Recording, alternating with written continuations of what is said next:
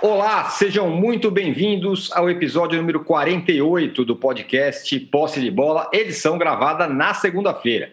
Isso porque agora o Posse de Bola tem duas edições, uma segunda-feira e a outra na sexta-feira. Eu sou Eduardo Tironi, estou em casa, já conectado com os meus amigos Juca Kifuri, Arnaldo Ribeiro e Mauro César Pereira, todos também nas suas respectivas casas. Bom, placar à parte, porque dois times empataram e apenas um perdeu, é difícil saber quem mostrou menos futebol: Corinthians, Palmeiras ou São Paulo. O momento dos paulistas no brasileiro será o tema do primeiro bloco dessa segunda-feira. E o Flamengo finalmente acordou? O time de Domenech, que venceu o Curitiba, será o tema do segundo bloco, que também é, será abordado o, o galo do São Paulo, que segue voando com 100% de aproveitamento. E no terceiro bloco, o vexame do Barcelona. Será que é o fim da era Messi no Barcelona? E a queda do City do Guardiola? E a subida do Bayern, Leipzig, Lyon? Será que a gente está tá vivendo cada vez mais a era dos times e menos a era dos, dos super? E o Neymar, nesse bolo, entra como? Um recado importante, isso, isso tudo vai ser tema do terceiro bloco. Um recado importante: você que assiste a gravação do podcast pelo YouTube, não deixe de se inscrever no canal do All Sport. Você que escuta o podcast na sua plataforma predileta, não deixe de seguir o Posse de Bola. Bom dia, boa tarde, boa noite a todos. O Juca, quem tem pior perspectiva para o futuro? O Corinthians, Palmeiras ou São Paulo? Perguntinha fácil para você. Bom, é, aí depende muito das expectativas, né, Tirone? O âncora, bom dia, boa tarde, boa noite a todos. Arnaldo, Mauro, você que nos vê. E, aliás, a vocês que nos veem, porque tem sido realmente uma audiência surpreendente. Eu diria que eu não mereço tanto. É, mas é, concordo que meus três companheiros merecem. Eu diria o seguinte para você: como a expectativa do corintiano deve ser de meio de tabela, o corintiano acordou ontem satisfeito com o resultado, ganhou um ponto que não supunha ganhar contra o Grêmio. Era para sair nesses dois primeiros jogos contra Galo e contra Grêmio sem ponto, voltou com um ponto, mais uma lição para Renato Portaluppi, não é? que poupou no Ceará, só ganhou um ponto no Ceará porque ia fazer três pontos no Corinthians e se preparar para pegar o Flamengo na quarta-feira. E não ganhou do Corinthians, não foi capaz de ganhar do Corinthians. Ficou naquele modorrento 0 a 0 Minha neta Luísa, que tem 15 anos, é que tem razão. Então, logo o jogo terminou, ela me ligou, disse: Vovô, goleamos o Grêmio, hein? 0 a 0 Isso. Ela que estava muito jururu por causa da perda do Paulistinha, estava animada com o 0 a 0 contra o Grêmio. Então, como perspectiva, eu te diria, o corintiano olha e diz, bom, dá para não cair, né? O palmeirense, que supõe, como boa parte da crítica esportiva, que o Palmeiras esteja no campeonato para ser campeão, deve estar com o elefante atrás da orelha. Porque tudo bem, eh, vamos dar um desconto para a estreia contra o Fluminense pela ressaca do título do Paulistinha, né, que agora está virando uma coisa monstruosa, segundo acaba de me informar o camarada Mauro César, presidente Galhote, uh, teceu elogios ontem ao desempenho de Vanderlei Luxemburgo, que pegou o Goiás convidado, inteiramente convidado, né, time com oito reservas, e não foi capaz de ganhar do Goiás. Não foi capaz de ganhar do Goiás. E olhe que ainda eu diria que o Everton teve que jogar mais do que o goleiro goiano. Portanto, acho que a decepção do palmeirense a seguir nesse passo será maior do que a do Corinthians, a do corintiano. E quanto ao São Paulo, Âncora, eu vejo a situação realmente desgraçada. Porque incrível como é que um time que faz os 15, 20 primeiros minutos que o São Paulo fez ontem em São Januário toma um susto que foi aquela cabeçada do Thales Magno, a belíssima defesa do Volpe, se recolhe, né? para de jogar, depois toma o gol e aí vira um frege, uma coisa. Agora é impressionante como o São Paulo é incapaz de fazer gol. Porque naqueles primeiros 15 minutos, a gente viu Dani perdendo gol, Tietê perdendo gol, é, Paulinho Boia perdendo gol. Aliás, ele deu um belíssimo chute no travessão, né? já no segundo tempo. Mas eu vejo a perspectiva do São Paulo mais sem saída, entre outras coisas, porque nada indica que teremos um vitorioso nas eleições de dezembro que bote o São Paulo nos eixos, nos trilhos. Né? Acrescento que o torcedor do Bragantino deve estar também um pouco preocupado com o fato do Bragantino não ser capaz de repetir né, no Brasileirão o que fez no Paulistinha, é, embora tenha tido um empate interessante em Santos, né? E, e, e ontem vendeu caro a derrota para o Bahia só no finzinho, mas enfim, né, não está se impondo como se supôs. E o torcedor do Santos é, tem motivo para acordar muito feliz hoje com os 3 a 1 no Atlético Paranaense. Esse jogo eu não vi, acho que ninguém viu, né? Porque temos aí esse embrólio da TV, mas vamos ver se o Cuca com Marinho, com Soteldo, com Pérez, né, consegue também fazer um time para ficar ali no meio da tabela. Mas neste momento, eu acho que está mais deprimido o torcedor do São Paulo e mais preocupado o torcedor do Palmeiras. Eu acho que é isto. O palmeirense está mais preocupado e o São Paulino está em profunda depressão e tem motivos para tanto. Eu tenho dois amigos que têm um canal desses de, de YouTube, né? É. Faz um programa muito interessante. O canal deles é muito interessante. Eu hum. fiquei vendo ontem, né? E eu pensava até se o Mauro é, é, tem aqui esse lado masoquista que eu tenho, é, meio solidário, né? De, de ver os amigos se o Mauro também fez o que eu fiz ontem, o exercício que eu fiz.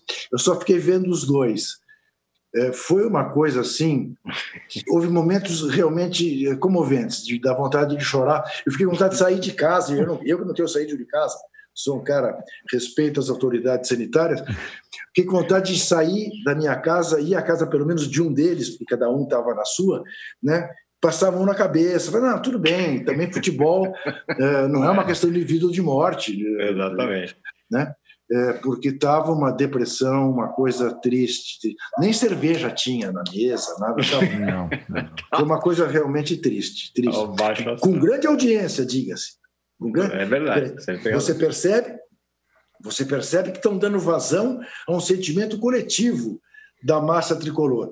Mas uh, muito tristes, muito tristes os dois. É, tomara que nesta manhã eles já estejam melhores. Nós vamos poder saber disso ainda, ainda no correr do nosso posse de bola. Muito bem. É, você falou em depressão, Juca. O time do São Paulo ele vai se deprimindo ó, na medida que o jogo vai é. acontecendo, o gol não é. sai, não sei o quê, o time vai ficando deprimido. Corporalmente você percebe. A, a é, linguagem é corporal do time você percebe. É um negócio impressionante. Mauro, já tem 200 mil elogios aqui a sua camisa maravilhosa do West Ham, que entre outras coisas é o time da galera do, do Iron Maiden. Mas, Mauro, considerando o tempo de trabalho, elenco e tudo mais, quem deveria estar em outro estágio dos três paulistas? Estágio melhor. Todos. Não todos. Os três estão péssimos, né? Os três, futebol fraquíssimo, todos deveriam estar em outro estágio não, não, não, não se justifica para nenhum deles. Nem o São Paulo do Diniz, tampouco o Corinthians do Thiago e muito menos o, o Palmeiras do Vanderlei, né? Com, com um título né, de campeão paulista, agora muito é, citado pelo próprio presidente do clube, né, que já chamou de Paulistinha dois anos atrás e agora é, cita o título como um ponto positivo na passagem, na nova passagem do treinador pelo clube. Acho que todos eles estão muito mal. Você pode ver a ah, quem está pior. E não pode achar que é um, pode achar que é o outro É, mas acho que os três estão péssimos, né? As atuações são muito fracas. Não tem praticamente nada para se aproveitar aí. Qualquer um dos três, se amanhã trocar de técnico, o novo técnico vai começar do zero ou praticamente do zero. Não tem muito o que aproveitar dali. Nenhum dos três times, acho eu. Talvez São Paulo tenha algo mais, pelo menos pela maneira como o time se aproxima, troca passes, consegue, é, é, mas é muito pouco, evidentemente. Mas eu diria que isso já é um ponto de partida para um técnico que consiga fazer mais. O time conseguir, pelo menos, ter aproximação para trocar passes. O Palmeiras, é, tentativa e erro o tempo todo com trocas de jogadores, né? na escalação e durante os jogos. E o Corinthians, é, o Corinthians é uma coisa indecifrável, né? Contratado um técnico para mudar a forma de jogar, ele não sabe se copia o Carilli, se ele tenta ser ele mesmo, e acaba sendo nem uma coisa nem outra, né? É algo bem esquisito, até bem estranho. Então, acho que nenhum deles, né? Aliás, acho até que no sábado o Grêmio merecia vencer, né? O Grêmio finalizou 25 vezes, perdeu o pênalti, mandou bola na trave, o Cássio fez defesas. É, é, o Corinthians, o Corinthians tem, tem razão de reclamar do pênalti não marcado, acho eu. Acho até que dentro do que se marca aqui no Brasil, em matéria de pênalti, acho que foi pênalti. É, não marcou. Achei mais pênalti no jogo até do que aquele que foi dado para o Grêmio. Mas não dá para resumir o jogo a um pênalti, né? O jogo inteiro, praticamente, tirando ali um momento ou outro, foi o Grêmio atacando o Corinthians e criando situações de gol. Só que o Diego Souza foi bater de novo pênalti contra o Cássio, mais uma vez fracassou diante do, do goleiro corintiano, e muitas chances que o Grêmio criou e perdeu. Né? Acaba sendo um castigo de fato para o Renato, porque, como disse o Juca, essa coisa de poupar todo mundo contra o Ceará, para todos os jogos. Quer dizer, para quê? É, é, poderia que poupasse um ou outro jogador, um que está mais desgastado, outro que está com uma, uma, dor e tal, né? É, no jogo é, de Fortaleza, mas o time inteiro totalmente precipitado. E é o que eu tenho falado também, é essa é uma muleta que os técnicos usam para que eles possam ser, digamos, é, é, perdoados, entre aspas, lá na frente, quando o time fracassar no brasileiro. Ah, mas ele poupou lá atrás, não era prioridade. Né? Até o dia que a televisão fala: olha, eu quero pagar metade do que eu pago aqui por, por, por temporada a vocês, né? porque o brasileiro é a grana mais pesada que há de direitos de televisão, né? foi tão discutido esse ano. Os caras avacalham o próprio campeonato, um dia a televisão vai dizer: olha, eu vou pagar a metade. Vocês põem o time reserva, eu pago 50% então, porque são os primeiros a avacalhar o campeonato, são os técnicos com a, com, com a aprovação dos dirigentes, e o Grêmio é o zero e vezeiro em fazer isso, né? Então, acho que no, no, sábado foi, acabou sendo meio que um castigo pelo conjunto da semana, mas resumindo ao jogo ali, acho que o Grêmio merecia vencer o jogo. A única, a, única, a única coisa que o Corinthians pode falar é do pênalti, reclamar do pênalti. Mas é tão pouco perto do futebolzinho medíocre, pra, medíocre para baixo, né, que o Corinthians tem apresentado, que até, até meio constrangedor ficar falando do pênalti depois do time entrar em campo e jogar o que. Jogar não, fazer o que não faz. Aliás, fica, ficou com mais posse de bola também o Corinthians. Não adianta nada. Tem a posse de bola, mas o adversário que cria situações e o Corinthians, boa parte do jogo, é inofensivo.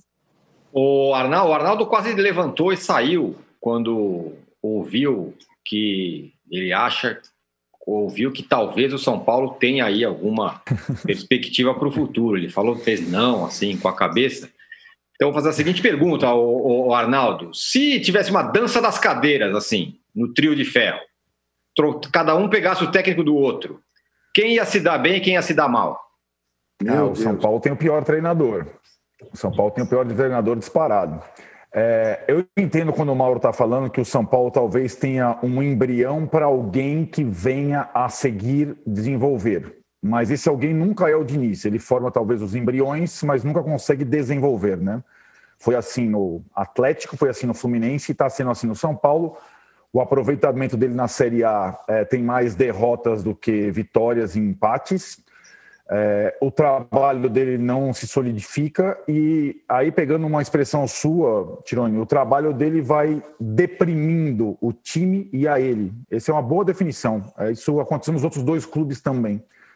É, só que assim, né, diferentemente dos outros dois treinadores, o Diniz não tem nenhum passado, nem o passado que possa lhe escorar.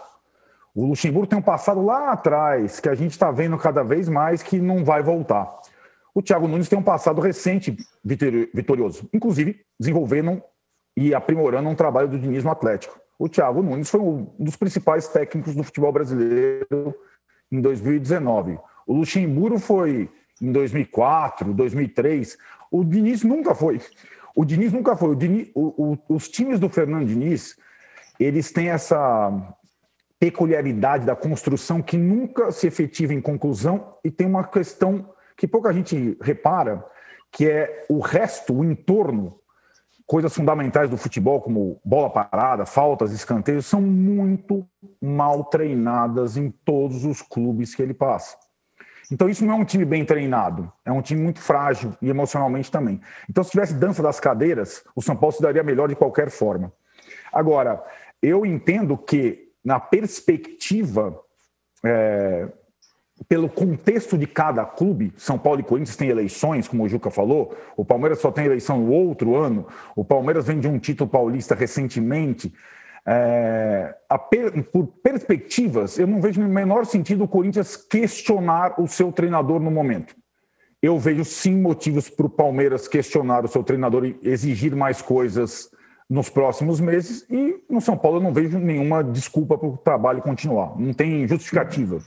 Não tem nenhuma justificativa. Né? Não, não existe essa, essa, essa perspectiva de melhora. Pelo contrário, o São Paulo vai piorando a cada rodada. E o Diniz, é, em relação ao Thiago Nunes, tem a comparação evidente do Atlético. E em relação ao Luxemburgo, ele não tem um título paulista recente, que para o São Paulo seria fundamental. Ele não tem o álibi de, por exemplo, ter perdido seu principal jogador, como o Luxemburgo tem.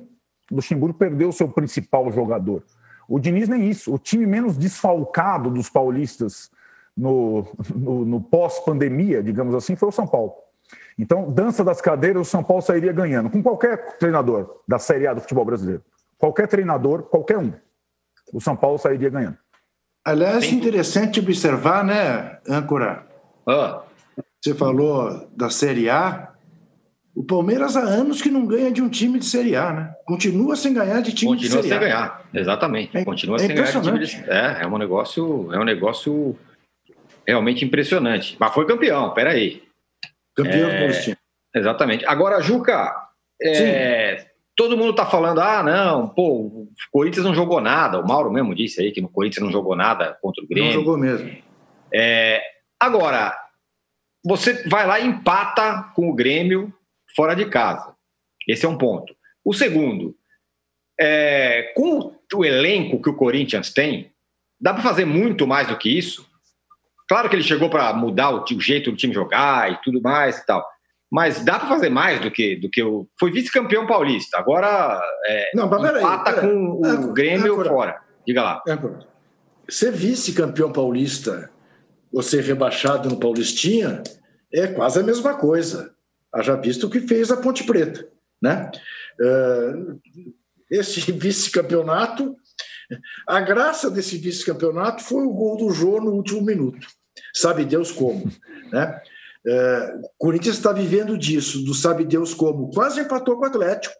Se tiver, tivesse dois pontos hoje, ambos conquistados em Belo Horizonte e Porto Alegre, contra dois é. favoritos, uhum. opa, estaria de ótimo tamanho. É, é isso que eu estou dizendo. É. Veja bem, agora, eu, eu sábado, vendo o jogo, se é que a gente pode chamar aquilo de jogo, principalmente da parte do Corinthians, eu fiquei pensando, que outro time no Brasil, claro que tem, mas quantos, tem uma espinha dorsal com Cássio, Gil Jô, mais o colombiano no meio de campo, que é um bom jogador. E mais o Fagner que não jogou, mas é ótimo jogador. Sim, sim, está no elenco, né? Não é assim esta pobreza toda. Não tem realmente uma grande estrela, mas não é, não é um, um, um, um time desprezível. Eu comparo o que o Ceará fez ontem contra o Galo, descontado o calor que estava abrasador em Belo Horizonte e tudo mais. Mas o Gordiola montou um Ceará cujo grande tem dois grandes nomes, né? O Fernando Praz e, e, e o Rafael Rafael Sobes. Sobes. Sobes e um time médio. E foi capaz não apenas se defender bem contra o Galo, como dar um calor no Galo. Coisa que o Corinthians. Não, o Corinthians fez dois gols, o Corinthians achou dois gols contra o Galo. E depois foi massacrado no segundo tempo. O Ceará em nenhum momento foi massacrado pelo time do São Paulo. Então, eu acho que esta indefinição do Thiago, de não saber se ele é o Carilli ou se ele é o Thiago, está levando que ele não seja uma coisa nem outra. Né? Agora Sim. o Corinthians tem dois jogos em casa. Eu te diria, vai agredir os adversários? Vai jogar para cima do Curitiba? Ah, acho que aí Ou... tem que jogar. É, sei, não sei, não sei. Tem um dado né, de realidade que deve ser mencionado, embora ainda muito cedo. Diferentemente do que se deu no campeonato alemão, o fator casa no Brasileirão está valendo. 15 uhum. vitórias dos times de casa em 25 jogos. Apenas quatro derrotas. Né? Então, o fator não torcida não está influenciando tanto. Mas eu não sei como será o Corinthians contra times que vêm jogar aqui em Itaquera fechados, com a absoluta falta de criatividade do time do Corinthians, com a, a inação, a esterilidade da posse de bola do Corinthians. Não sei, realmente não sei. É desesperador. Tem que ter muita paciência para ver jogo do Corinthians. Não deprime como o do São Paulo, mas irrita. Pois é, o do São Paulo irrita e deprime. Boa distinção. É, boa distinção. Agora, Mauro, você, é. É, sei lá, dá para dizer que você talvez seja um dos primeiros caras da, da, da crônica esportiva que colocou o dedo na seguinte ferida. Esse negócio de tempo, claro que é importante, sem dúvida nenhuma. Tempo para trabalho, também não dá para o cara ser chutado do time com duas semanas.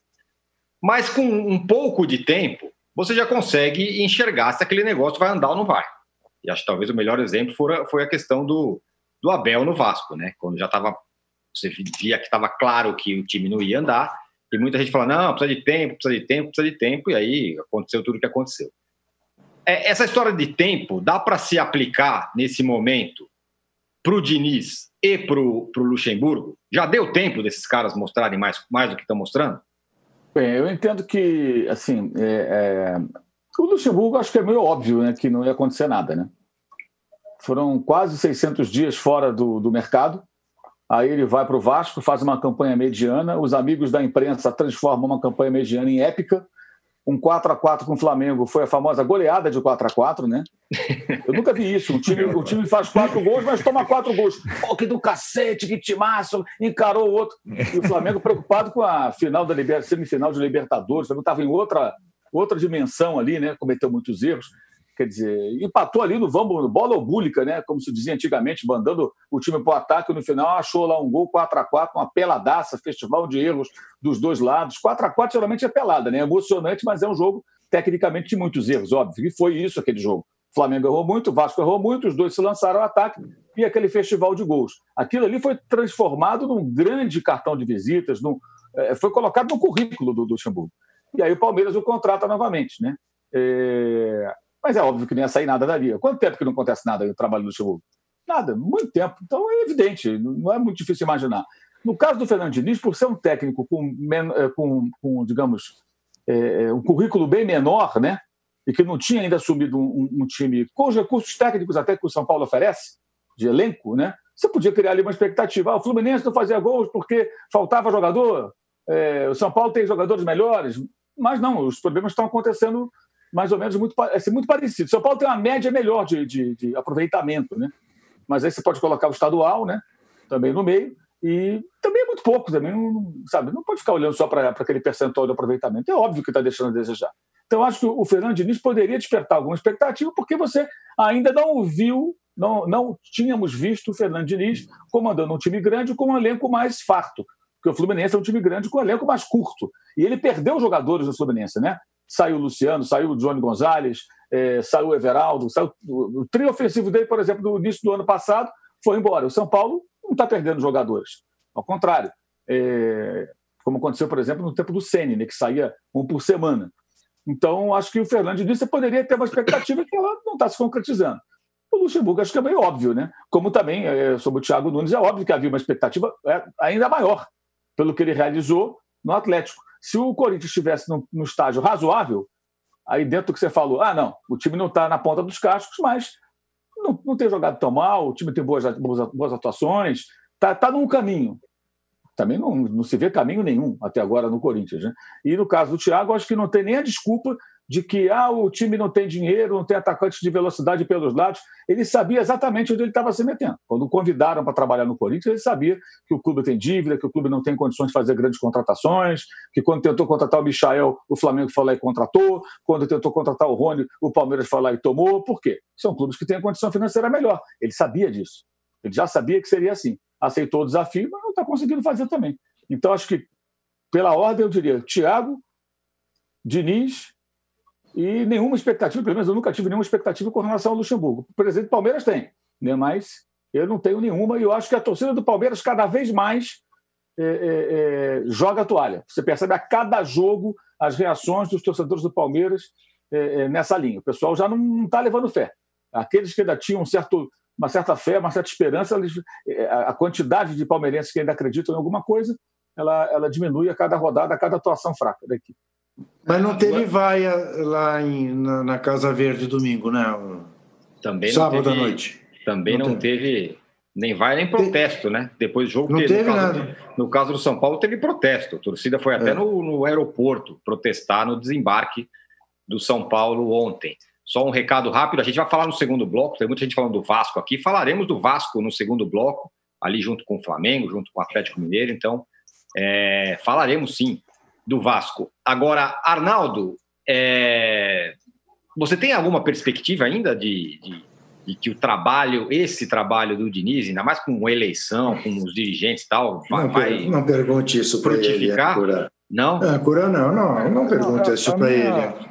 Não, não. A minha divergência com o Mauro é que é, eu nunca tive nenhuma perspectiva com o Diniz, desde que ele começou a trabalhar. Então, assim, então meu ranking é Thiago, Luxemburgo, por mais que eu não acredite no Luxemburgo e Diniz. Diniz, é, para mim, nunca foi um treinador concreto, digamos assim.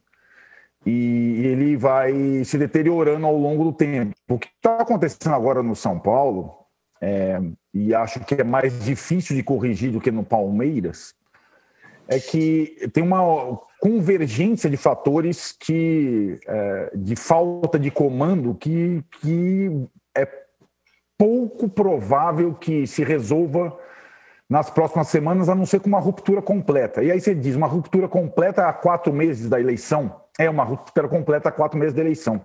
Porque, assim, o problema da manutenção do Diniz é que quem está bancando-o teria que ter saído também, no caso o Raí e o Alexandre Passa porque o trabalho deles é condenável. Só que também tem uma questão de prazo, como você perguntou, Tironi.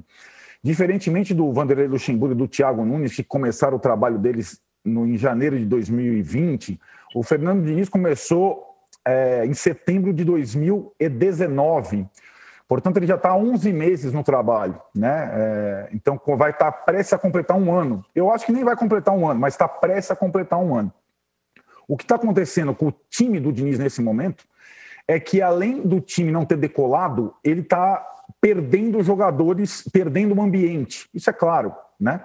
Então, a partir do momento em que você vê que é, os jogadores mais experientes, que ele não consegue aproveitar, é, pedem para sair, até aquela ilusão de que ele administra bem um grupo de jogadores, ela se esvai, né?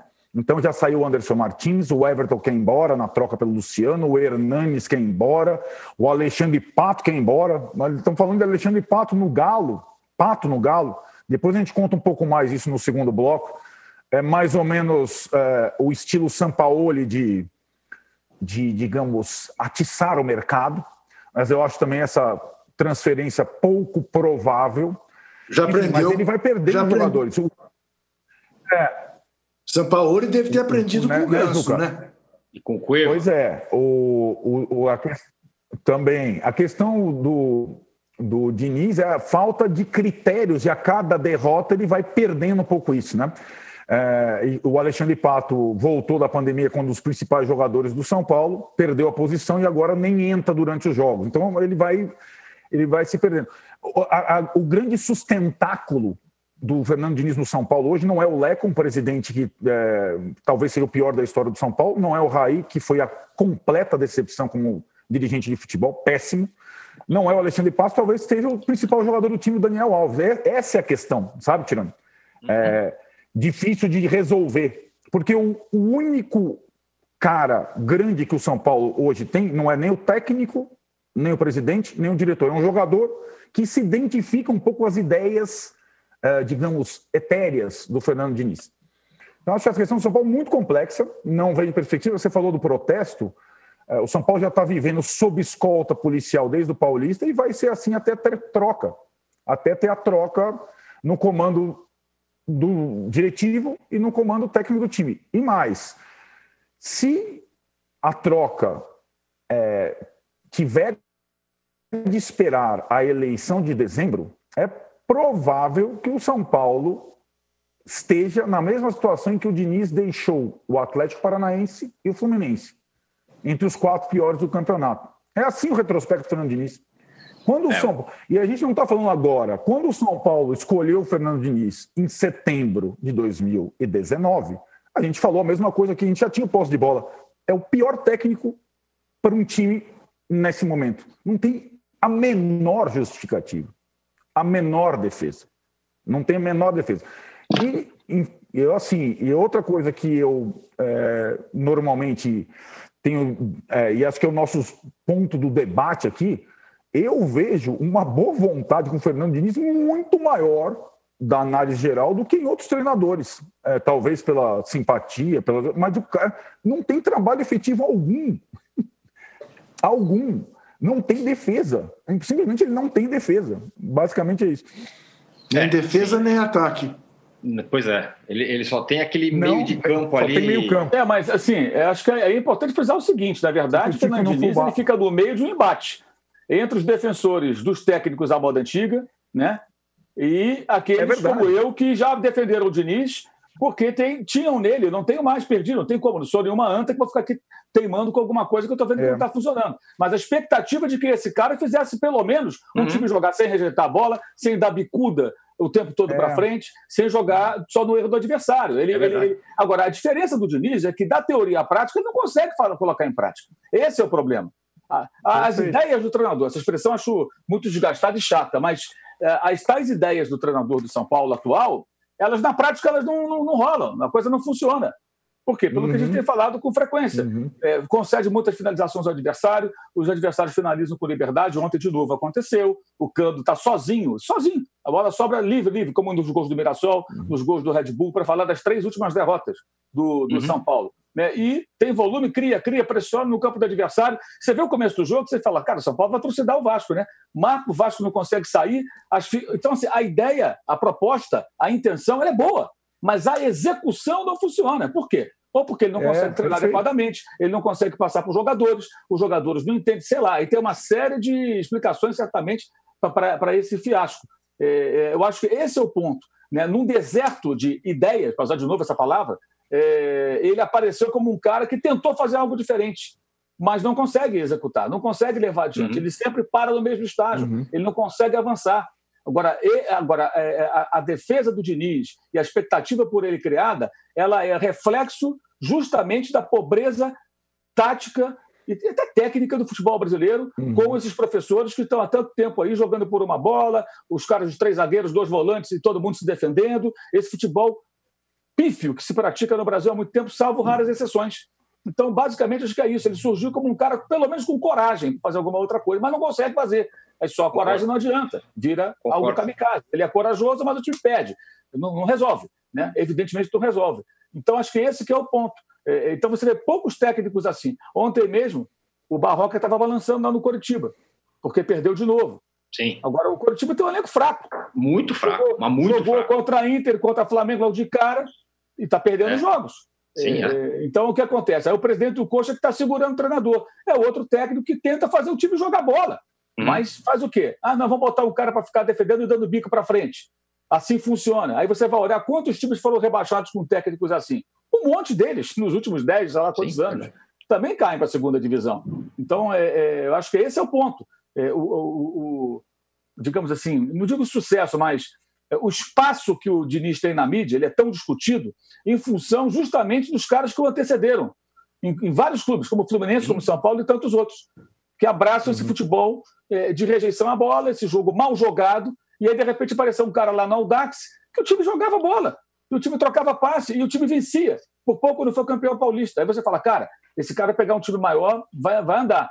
Aí foi o Atlético, não andou. Putz, o que, que aconteceu? Ah, não, de repente não deu certo. Características dos jogadores. Fluminense. Ah, faltava elenco, o elenco não era tão bom. Agora o São Paulo. Agora, se bem que o São Paulo tem o seguinte, né? O São Paulo, sem querer tirar a responsabilidade que é do treinador atual, a gente não pode esquecer que o São Paulo vem nessa, nessa toada já há muito tempo, com diferentes treinadores.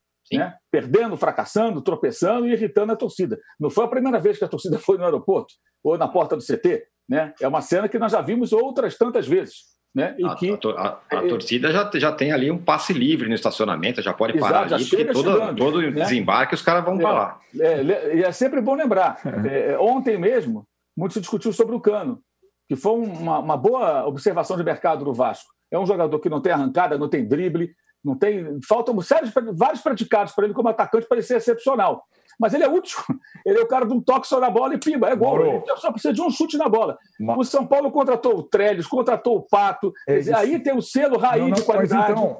E aqueles que o cercam também. Não, não, não, dizer, não então conseguem nem perceber, eu tenho... de repente, uma opção que pode ser mais útil para o time. Em vez de ter mais caro não, não. caras que não dão retorno. Ele...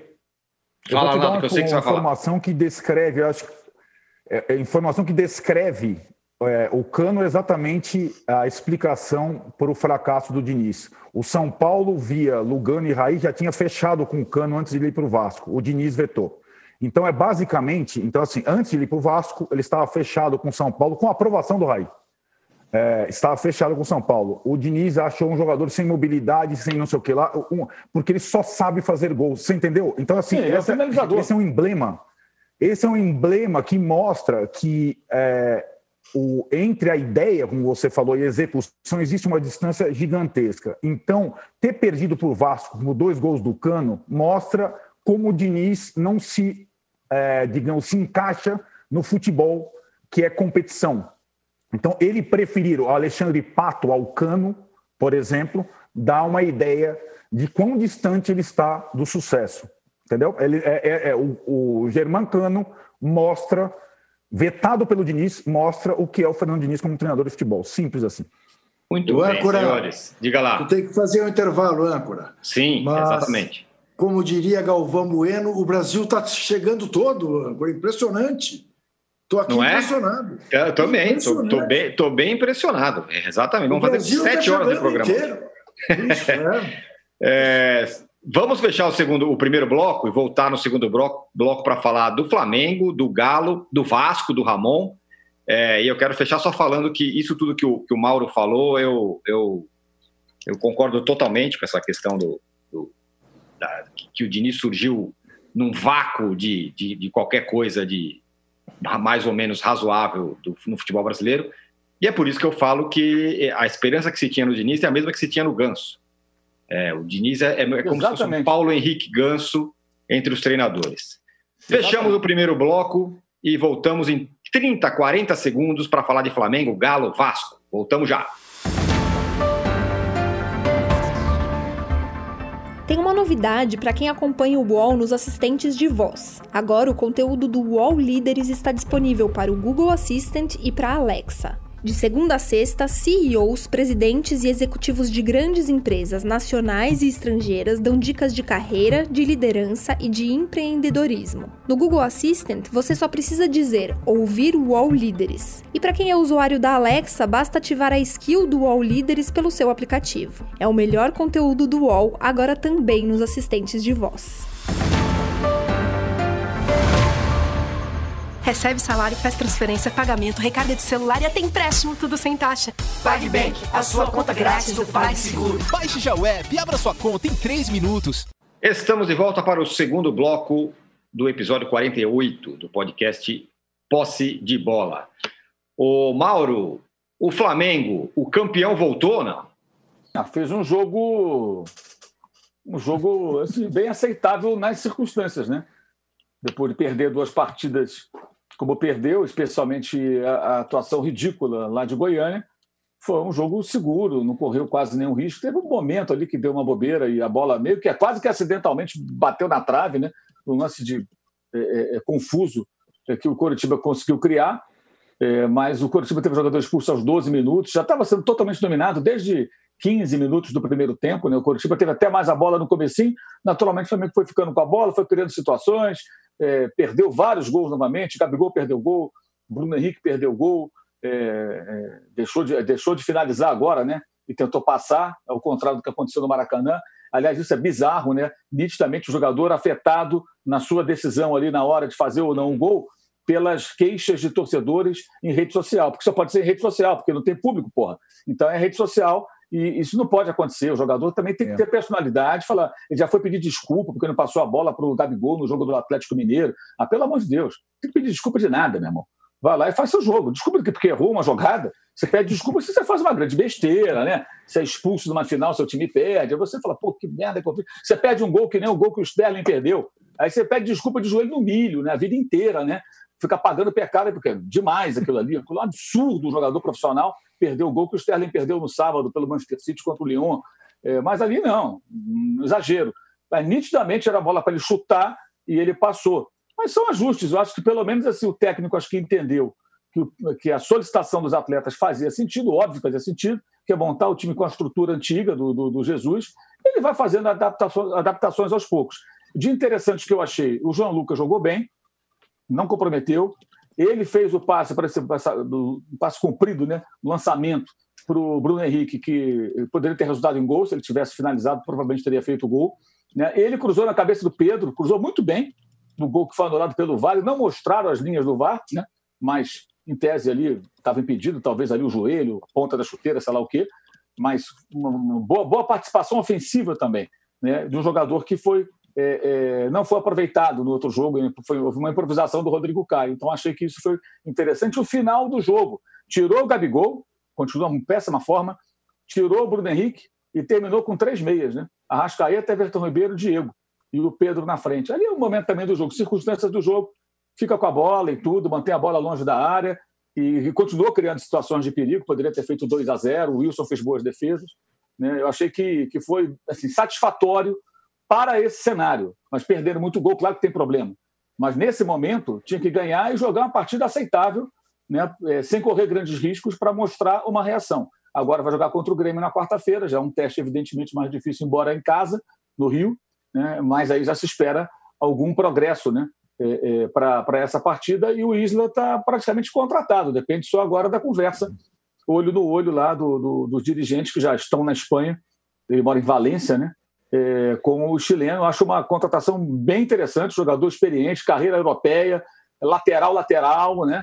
Com, com, com vivência também de futebol sul-americano, embora não tenha jogado Libertadores, ganhou duas vezes a Copa América, então muitas eliminatórias, está acostumado a jogar no ambiente sul-americano pela seleção chilena.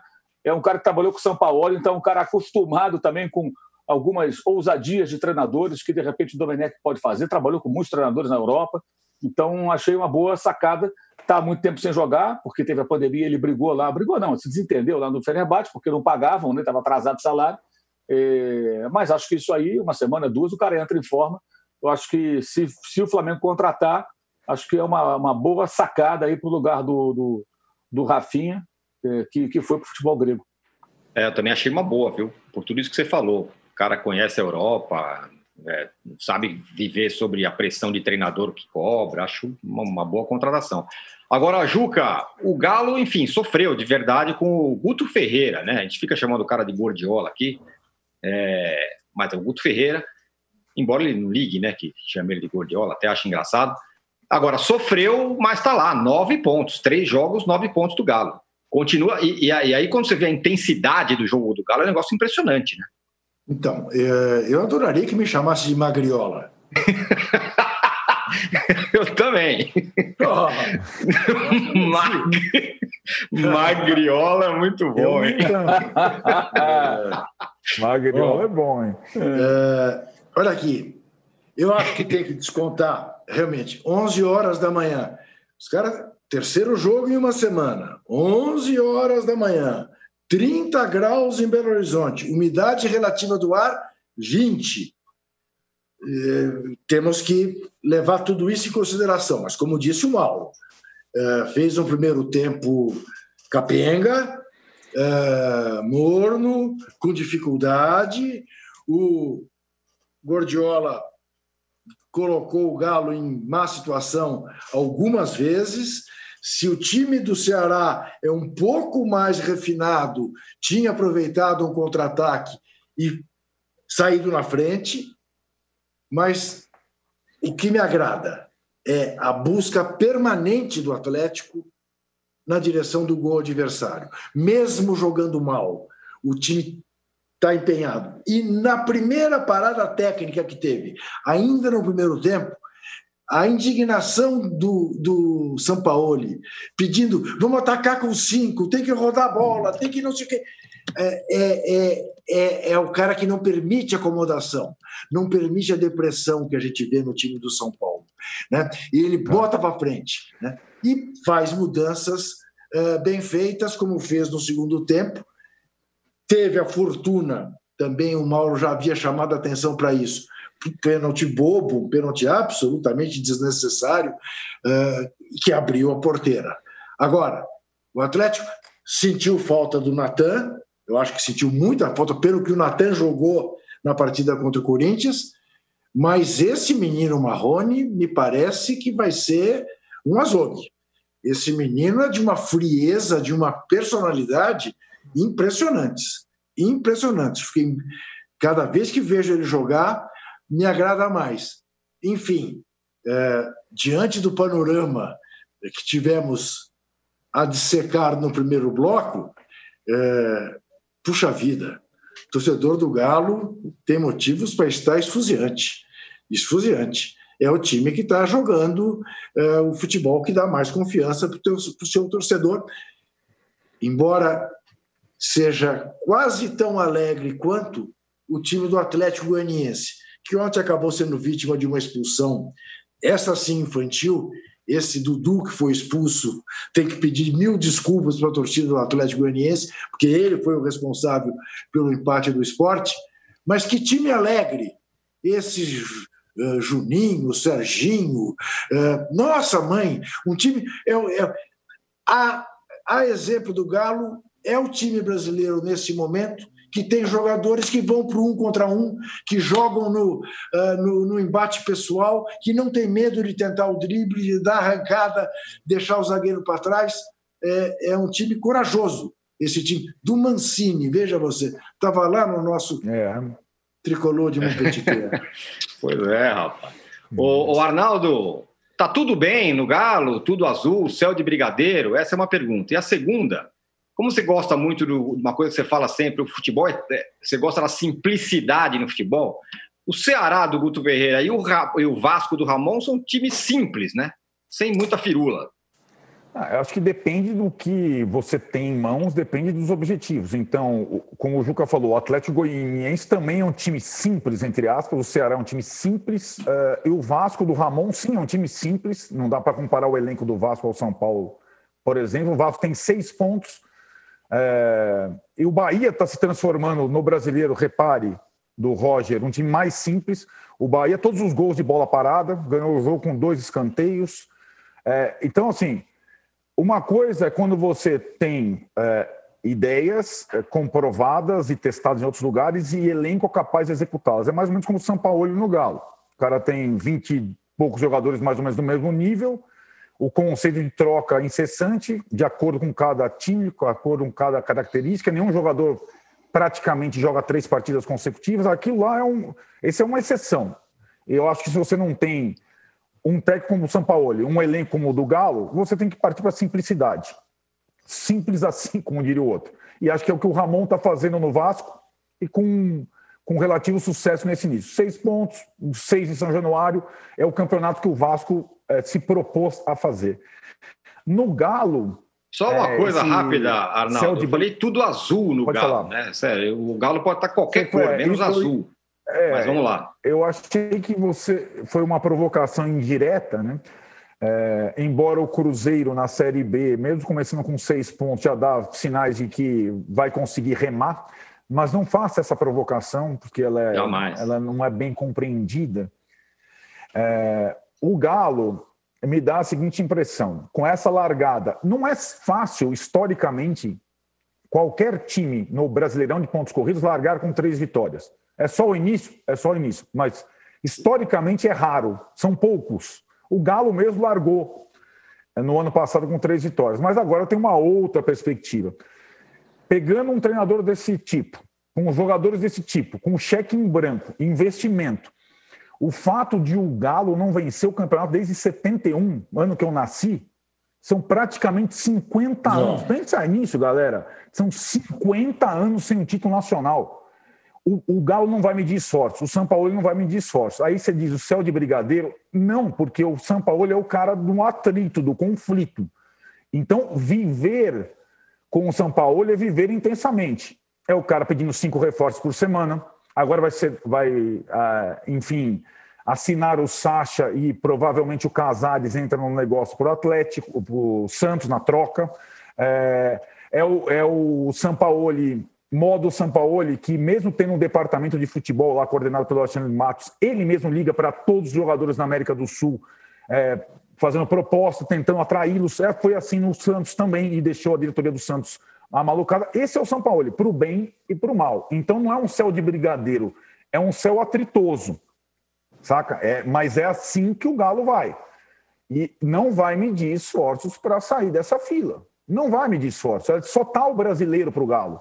Não tem Copa do Brasil, Libertadores. Então, essa largada é importante e já faz o torcedor, a comissão técnica, a diretoria sonhar com essa possibilidade. Ainda mais porque o Flamengo teve uma mudança e agora constou seus primeiros pontos.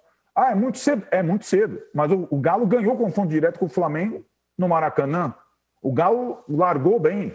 Então, faz esse, esse sonho ser, digamos, uh, turbinado. Uh, eu acho que não vai ser simples, vai ter atrito, vai ter divergência, vai ter algumas invenções, como o Mauro bem falou, uh, vai ter erro na escalação, vai ter erro em mudança, mas vai ter uma volúpia, aí como o Juca está dizendo, um inconformismo com o resultado permanente. Isso já pode ser suficiente nesse futebol nacional. Se com o Santos, com menos jogadores, menos opções, sem cheque em branco, o São Paulo chegou a vice-campeão, por que não chegar campeão com o Galo? Dá para sonhar. Muito bem. O Arnaldo, você nasceu em 71? É. Sim. Quer dizer, quer dizer em, em 78 você tinha sete anos só? Seis anos. Isso. Você lembra é, remotamente? Como faço em setembro. Você lembra remotamente? 78? Lembro. Assisti Brasil e Argentina na casa do Fernando Meligeni. Da Copa é? eu lembro pouco. Aquele 0x0. Ah. E o Brasil, Senhores, e o Brasil não para de chegar, âncora. O Brasil não para de chegar. Não para de chegar o Brasil. Não para de chegar. Bom, fechamos o segundo bloco. Voltamos aqui em 30 segundos para falar do vexame do Barcelona, do ascensão incrível do Bayern, Leipzig, Lyon, Messi, Neymar. Voltamos já já. Baixo Clero é o podcast de política do UOL. Toda semana eu, Carla Bigato, converso com os comentaristas Maria Carolina Trevisan e Diogo Schelp sobre temas que dominam a pauta política brasileira. Você pode ouvir o Baixo Clero e outros programas do UOL em uol.com.br podcasts, no YouTube e também nas principais plataformas de distribuição de podcasts. Recebe salário, faz transferência, pagamento, recarga de celular e até empréstimo, tudo sem taxa. PagBank, a sua conta grátis do PagSeguro. Baixe já o app e abra sua conta em 3 minutos. Estamos de volta para o terceiro e último bloco desse episódio 48 do podcast Posse de Bola. O Juca, o CR7, o Cristiano Ronaldo caiu, caiu o Messi, é, e aí a gente vê um Bayern é, sem nenhum super craque passando o trator em cima do Barcelona, do Messi, 8 a 2. Dá para falar que estamos entrando numa era mais de times e menos de super craques ou também é um puta de um exagero meu? Não, eu, eu acho que é exatamente isso. Eu acho que nós voltamos à era do futebol total.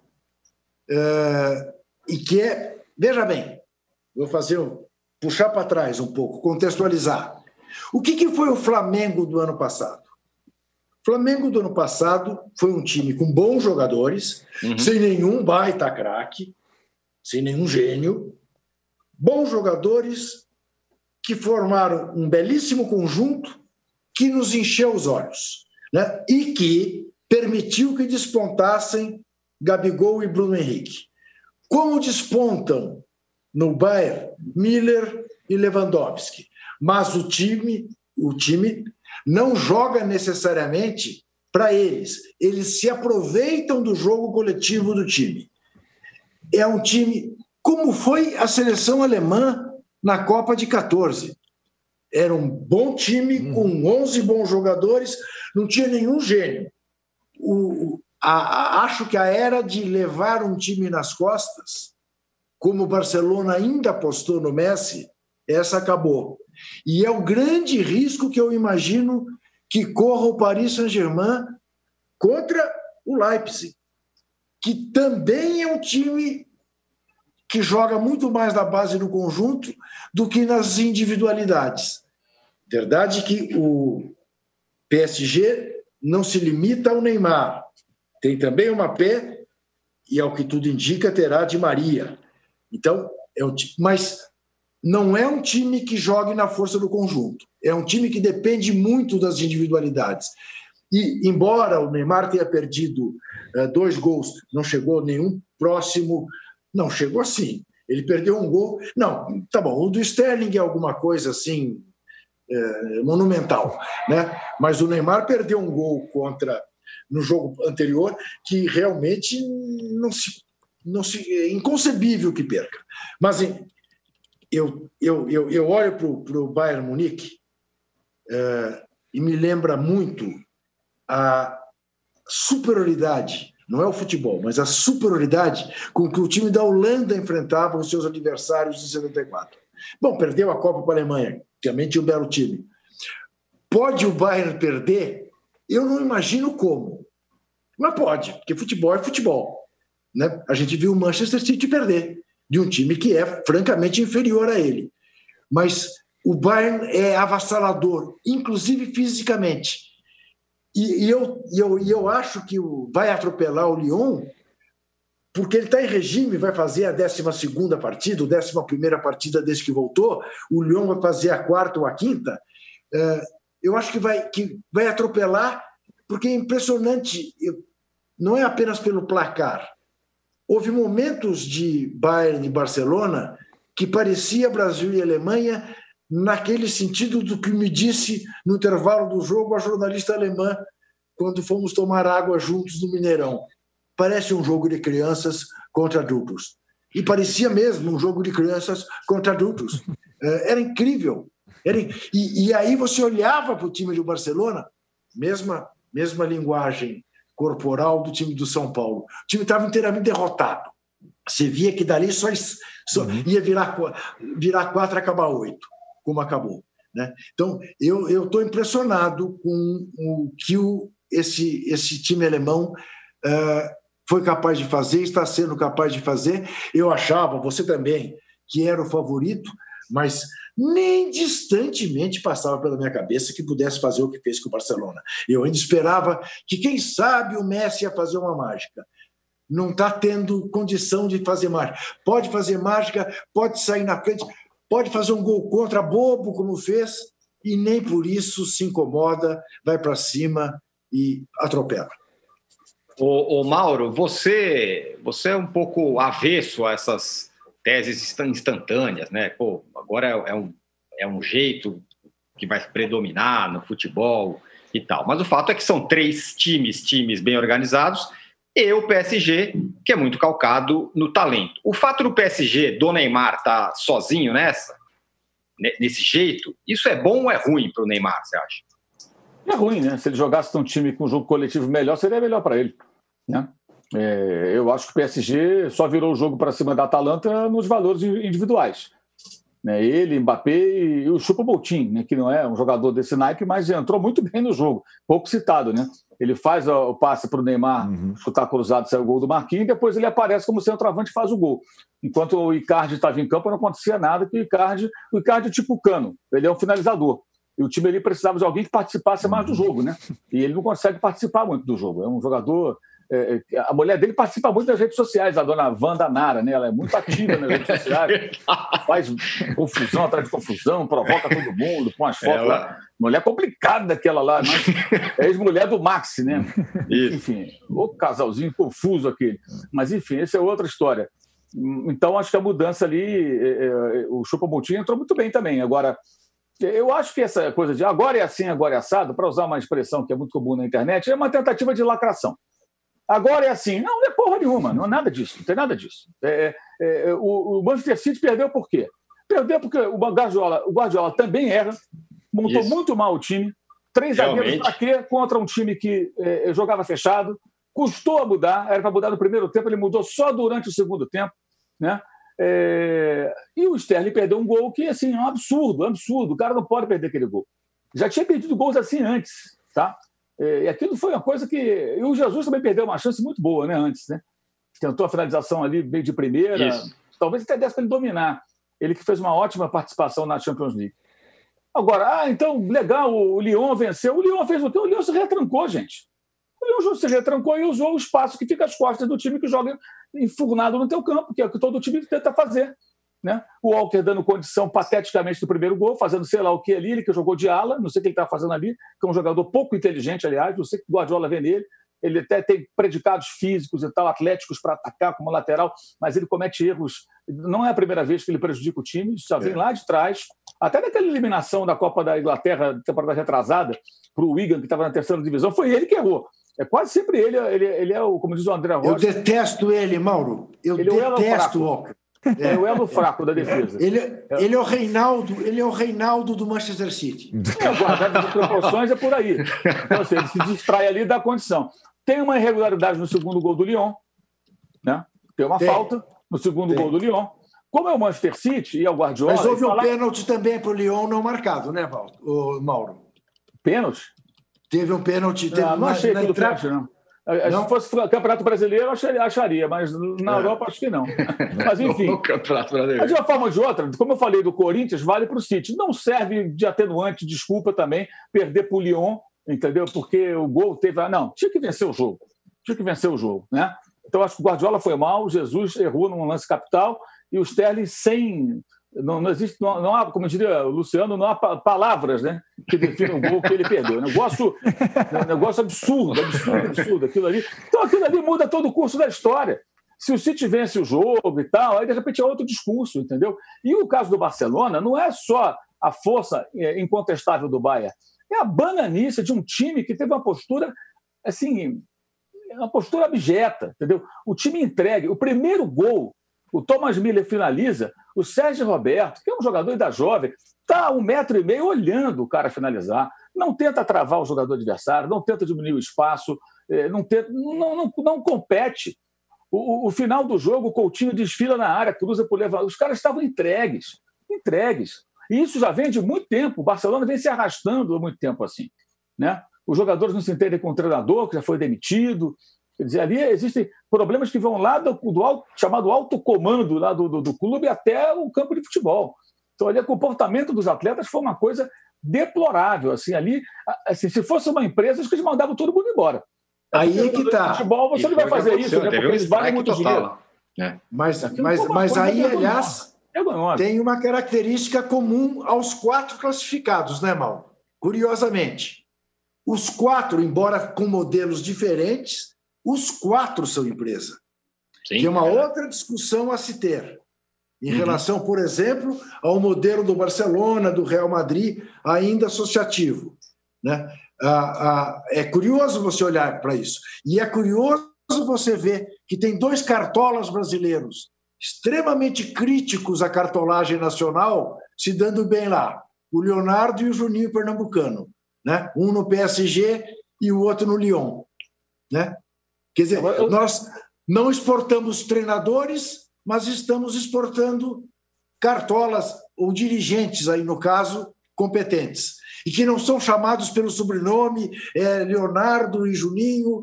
Né? É muito interessante pensar nisso. Agora, assim, eu acho que é importante também frisar que é um jogo só, né, gente? Uhum. Um jogo assim. só é mais complicado ainda a gente fazer, é. tirar conclusões. Agora a tendência é A, B, ou C, um jogo, um jogo. Será que fosse, é. se fosse de volta, Até o comportamento das equipes seria outro. O PSG claro. não ia ter que se lançar loucamente a virar o jogo. O, o Guardiola talvez não fizesse tantas bobagens como fez. O Sterling talvez não estivesse tão nervoso a ponto de perder. Porque aquilo ali é nervosismo, né? O gol ficou pequenininho e ele mandou para é, fora. Né? Talvez estivesse mais tranquilo ali para fazer a finalização, porque o tempo seria muito. Tem outro jogo ainda. Então, assim, um jogo só muda muito também. É, é, é, é, o, no caso, o andamento ali do confronto. Agora, você vê o Atlético de Madrid, foi eliminado, tomou o segundo gol quando estava melhor. Uhum. Que é o time do Simeone que se defende tanto, quando estava martelando, martelando para virar o jogo, tomou o segundo gol. Qual a lógica disso? É, não tem muita lógica, então acho que não dá para dizer que vai ser assim, agora vai ser assado, essa é a nova tendência. Eu acho que é. Assim, isso muda toda hora. Ano passado, os times ingleses fizeram a final. Esse ano foram eliminados. O que isso significa? Nada. Simplesmente foram eliminados. Nada. Talvez ano que vem voltem. Ah, eu estava vendo agora, é o país, pela primeira vez em um século e meio, não há um espanhol na semifinal. Pô, meu amigo, você acha que os espanhóis vão chegar todo ano na semifinal? Nunca Todos, vão fora? Um eu li essa matéria. Eu gostei um dessa matéria. fora, cara. Pô. Eu gostei dessa, dessa matéria que eu li, até tuitei, é, porque fala de um ponto, Arnaldo, que eu queria ouvir você, porque eu já ouvi você falar isso. É, o Mauro tem razão, não dá para você tirar todas as conclusões possíveis. Mas tanto o Mauro quanto o Juca falaram algumas vezes a palavra físico. Acho que se tem uma coisa que dá para a gente falar é que o jogo vai ficando cada vez mais físico, né? Jogadores fortes, muito fortes, times fortes, Isso. que é como é o Bayern. Diga uhum. lá. É, o esporte, eu até escrevi depois do Lyon versus City, depois da, das quatro partidas únicas, com esse caráter que o Mauro falou de, de eliminatória única, que acho que o desprendimento geral, analisando, é que é, o futebol é, atual, com pouco espaço, que muito atleta tal, ele é praticamente um atletismo com bola. Então, o jogador ele precisa ser um, uma, um monstro físico para aguentar a intensidade, a proposta. Se ele for um monstro físico e tiver requintes de habilidade, ele é o jogador uh, ideal para o momento. E aí, eu acho que o craque do momento se chama Mbappé. Né? Ele reúne as duas coisas. Ele reúne uma questão física impressionante e uma habilidade impressionante. Então, assim, hoje o futebol seria muito difícil a gente ter um time como aquele que o Barcelona montou, que encantou o mundo, do tic-tac, com jogadores leves. Tal. É muito difícil hoje, porque o espaço é muito restrito e o choque faz parte e tudo mais. E me impressionou fisicamente, é, é, tanto o Bayern quanto o Lyon. É, a, a questão é o conjunto, mas a questão do atleta em si ser de fato um atleta. O futebol, acho que é curioso, né? Porque a gente o atleta do século, é o Pelé, era o cara que sobrava fisicamente numa época que isso não era tão necessário, assim, digamos. Agora todo mundo tem que ser Pelé, é, entendeu? Fisicamente, Fisicamente falando. Pelé. Mas mesmo o Barça, né, Arnaldo? O, o Soares sempre foi um cara fisicamente muito forte, né? Sim. Sim, mas ele já alto, não é né? mais o mesmo, né? Está isso, claro. Isso, ele é atropelado pelos zagueirões ali. Só dá um. Tipo, ele não consegue mais, já passou várias cirurgias, Sim. não consegue mais ter o choque, a intensidade. A... Sim. O time do Liverpool, que, que era o time do momento, até ele tem um jogador é, que não é, é, necessariamente um atleta, que é o Salah, mas que também é um jogador que, também. que mastiga tal. O resto é tudo, meu, é tudo, é tudo armário. Você tem razão, é é nesse aspecto, é o Agüero fez muita falta ao Manchester City. Pois é. é. Vivemos a, a, era do Mbappé, cara. É, isso nós vamos ver agora, a era do Mbappé, do craque, é, entre aspas, atleta. Muito bem. Senhores, tá tão legal e tem tanta gente aqui que eu poderia ficar Bárbaro. umas cinco horas. Como é que você vai então, abandonar toda essa gente encerrando? Pois é, rapaz. Vou abandonar porque sexta-feira estaremos de volta. Esse, esse é o recado. Então, sexta-feira, nova edição do Posse de Bola. Muito obrigado por tanta gente que esteve com a gente aqui é, na gravação ao vivo no YouTube do UOL, mas você pode ouvir, como, eu, como você sabe, a qualquer hora, quando você quiser, na sua plataforma predileta de podcast. Maurão, Juca, Arnaldo e todo mundo, obrigado. Até sexta-feira. Chega ao fim esse episódio do Posse de Bola. Lembrando que você também pode conferir mais opiniões e análises nos blogs dos comentaristas do UOL. Posse de Bola tem pauta e produção de Arnaldo Ribeiro e Eduardo Tironi. Edição de áudio de Amer Menegassi. e coordenação de Diogo Pinheiro.